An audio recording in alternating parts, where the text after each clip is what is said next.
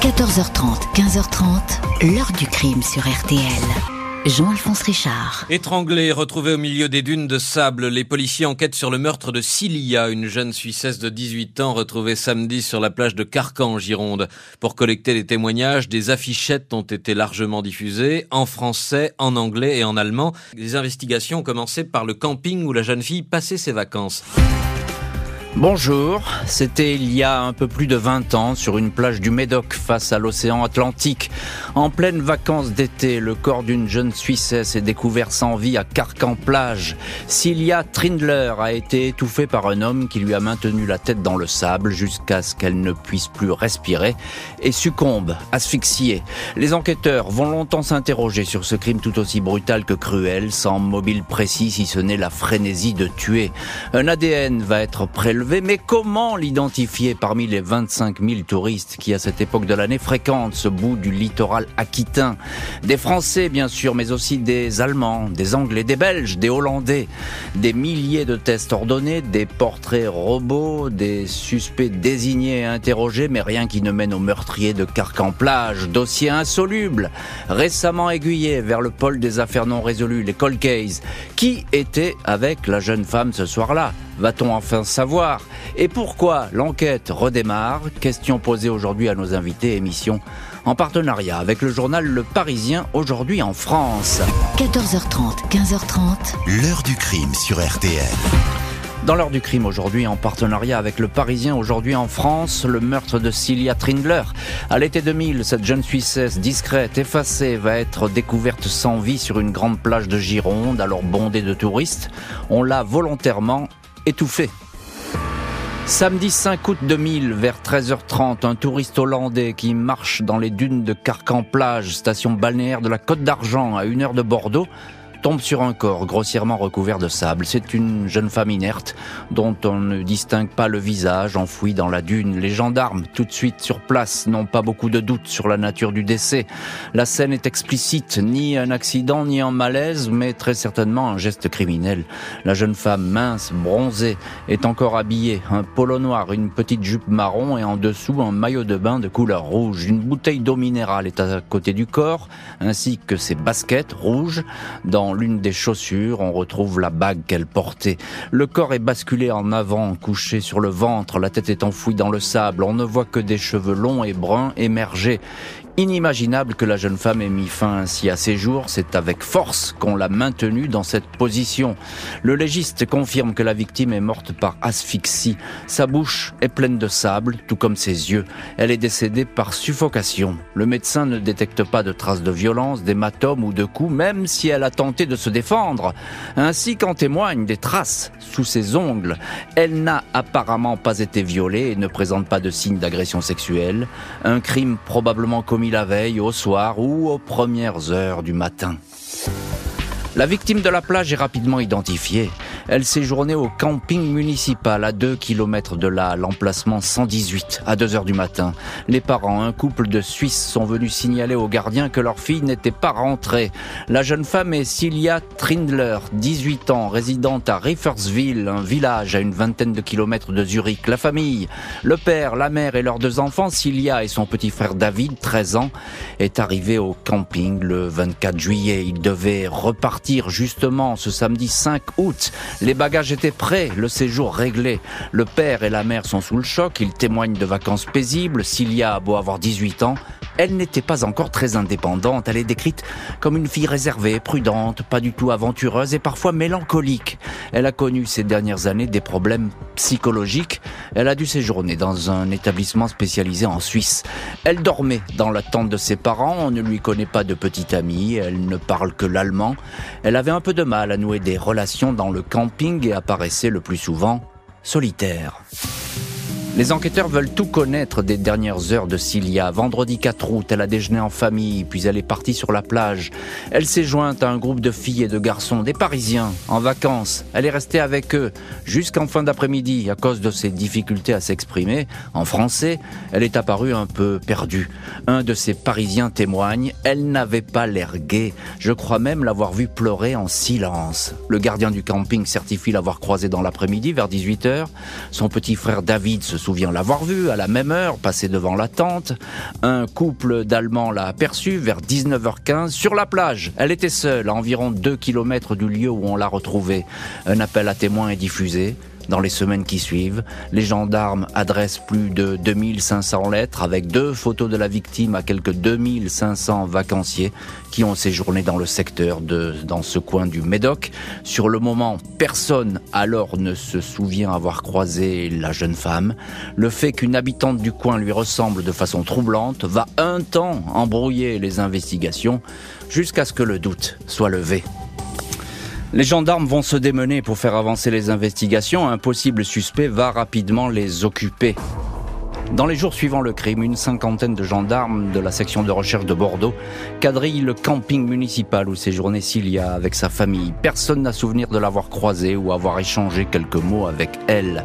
Le journal intime de la victime est examiné, mais il ne révèle ni prénom ni rencontre particulière. Impossible bien sûr d'entendre tous les résidents du camping présents au moment du drame. Beaucoup sont déjà repartis aux quatre coins de l'Europe. Sur le lieu du crime, Cilia Trindler avait pris le temps d'écrire en toutes lettres sur le sable le nom de Bob Marley, le roi du reggae, une musique qu'elle aimait beaucoup. Était-elle à ce moment-là en compagnie d'un garçon ou a-t-elle été surprise par un inconnu? Cette inscription va conduire les enquêteurs à s'intéresser à un festival de reggae qui se tenait alors sur la plage de Montalivet à quelques kilomètres de Carcan. Cilia avait-elle l'intention de s'y rendre seule ou avec quelqu'un? La piste ne donne rien. Les enquêteurs disposent d'une empreinte ADN masculine détectée sous les ongles de la victime. Des autostoppeurs qui se trouvaient sur les routes autour du camping sont contrôlés. Tous les garçons qui fréquentent le bar à la mode proche du camping, le Galipo, n'échappent pas aux gendarmes. La clientèle masculine est soumise au test ADN. Les fichiers des personnes connues pour violence ou agression sexuelle sont explorés. Rien ne match. La cellule spéciale homicide 33 dédiée à l'affaire ne parvient pas à dégager une piste sept mois après le début des investigations investigation, mars 2021, un témoin intéressant se manifeste. Son récit est étayé. Il se trouvait à cette période en vacances dans la région. Il a formellement reconnu Cilia Trindler sur les photos de la vie de recherche. Le témoin indique que le vendredi 4 août 2000, il l'a vue vers 19h en compagnie d'un créole ou d'un antillais âgé entre 20 et 25 ans, les cheveux décolorés parsemé de mèches rousses. La scène se déroulait au bar Heidi, à Carcan-Plage. L'homme s'en souvient car la fille pleurait. Des larmes coulaient sur ses joues. Elle était triste. Il indique que l'individu, svelte, t-shirt et bermuda, l'a prise par le bras. Ils sont partis vers la plage. Le portrait robot du suspect est diffusé, affiché dans toutes les gendarmeries et commissariats. Neuf mois plus tard, lundi 3 décembre 2001, un homme est interpellé dans l'Aveyron. Ce Marocain de 23 ans, est arrêté après avoir agressé un gendarme lors d'un contrôle. Son visage ressemble à celui du portrait robot.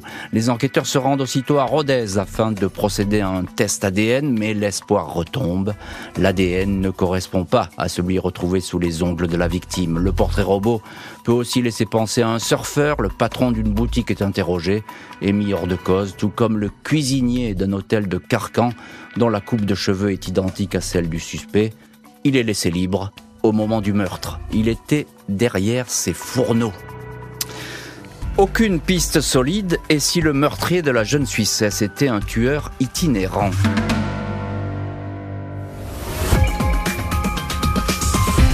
L'objectif des enquêteurs est maintenant d'identifier le suspect, de le localiser et surtout de comparer son ADN avec celui retrouvé sous les ongles de la jeune Cilia l'été dernier et qui jusqu'à présent n'avait pas pu être exploité. Le gérant du camping de Maubuisson, dans le Médoc, à 5 minutes seulement de celui de Carcan-Plage, raconte qu'au moment du meurtre de Cilia, le dénommé Alain Diaz a fait partie de ses clients. Diaz défrait alors la chronique. Cet homme a été arrêté, soupçonné d'avoir tué le 4 décembre 2001 un petit garçon de 10 ans, Larbi Fanous. Il a bien séjourné dans ce camping pendant tout le mois d'août 2000, arrivé seulement deux jours avant la mort de la Suissesse. Il avait loué cet emplacement sous le nom de sa compagne. La section de recherche de Bordeaux entend Alain Diaz. Il confirme son séjour dans le secteur mais dément le meurtre de Cilia. Ce n'est pas son ADN qui a été retrouvé sous les ongles de la victime. Nouvelle impasse. 6 août 2003, le corps de Audrey Texier, 16 ans, est retrouvé en bordure d'un chemin à Saint-Martin-de-Ré, à 250 km au nord de Carcan-Plage. Elle a été violée, assassinée. Elle est morte par asphyxie. Audrey Texier était une lycéenne en vacances, tout comme Cilia Trindler. Elle avait de longs cheveux bruns, comme Cilia. C'est le même type de victime et le même mode opératoire à la même période de l'année, concède le lieutenant-colonel Hubert. Une équipe de gendarmes est envoyée sur place afin de déterminer de possibles correspondance entre les deux crimes. Quatre mois plus tard, un suspect, Frédéric Ramette, 26 ans, passe aux aveux, mais en dépit des similitudes, il n'est pas le meurtrier de Cilia. Aucune correspondance. ADN. Les recherches vont de plus en plus s'élargir, bien au-delà du Médoc. La réponse se trouve-t-elle tout simplement en Suisse? 17 mois après la découverte du corps sans vie de Cilia Trindler, les gendarmes ont entendu déjà une dizaine de jeunes Allemands en vacances à août 2000 à Carcan-Plage, dans le Médoc. 2013, les recherches visent à nouveau plusieurs ressortissants étrangers à Bordeaux. Le nouveau directeur d'enquête a établi toute une liste de vérifications. Les gendarmes se déplacent ainsi à Zurich pour réentendre les parents, les proches, les professeurs et les amis de la victime. Il y a quelques années, Cilia avait été victime d'un viol commis par un voisin de la famille, affaire que les parents souhaitaient ne pas ébruiter, mais qui a considérablement perturbé l'adolescente. Elle a alors été suivie quelque temps par des psychologues. Le voisin en question est entendu. Il finit, après bien des tergiversations, à être soumis à un test ADN, lequel se révèle négatif. Les gendarmes vont également adresser des commissions rogatoires en Allemagne et aux Pays-Bas. Ils souhaitent que certaines personnes soient soumises à des tests ADN.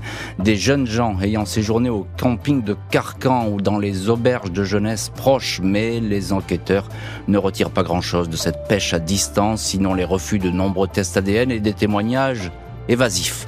Le commandant de la section de recherche de Bordeaux-Bouliac, le colonel Frédéric Bonneval, assure au journal Sud-Ouest La police technique et scientifique peut beaucoup nous aider. Nous travaillons sur les fichiers ADN. Nous n'abandonnerons jamais. Après 22 ans d'investigation, le dossier va être confié au pôle des Cold Automne 2022, le procureur de Bordeaux accepte le transfert du dossier Cilia Trindler au tribunal de Nanterre, au pôle dédié aux affaires non résolues. Une procédure pour le moins volumineuse. 20 000 personnes entendues, 5 000 hommes de plus de 16 ans ayant séjourné dans le Médoc identifiés, plus de 5700 tests ADN pratiqués malgré ce travail colossal. Impossible de mettre un nom et un visage sur le meurtrier de Cilia. À Carcan-Plage, l'affaire Cilia Trindler est encore dans toutes les mémoires. Impossible de savoir si la vacancière au regard triste a été victime d'une mauvaise rencontre ou tout au contraire d'un homme qui ne lui était pas étranger et qu'elle aurait suivi dans les dunes. L'heure du crime, présenté par Jean-Alphonse Richard sur RTL.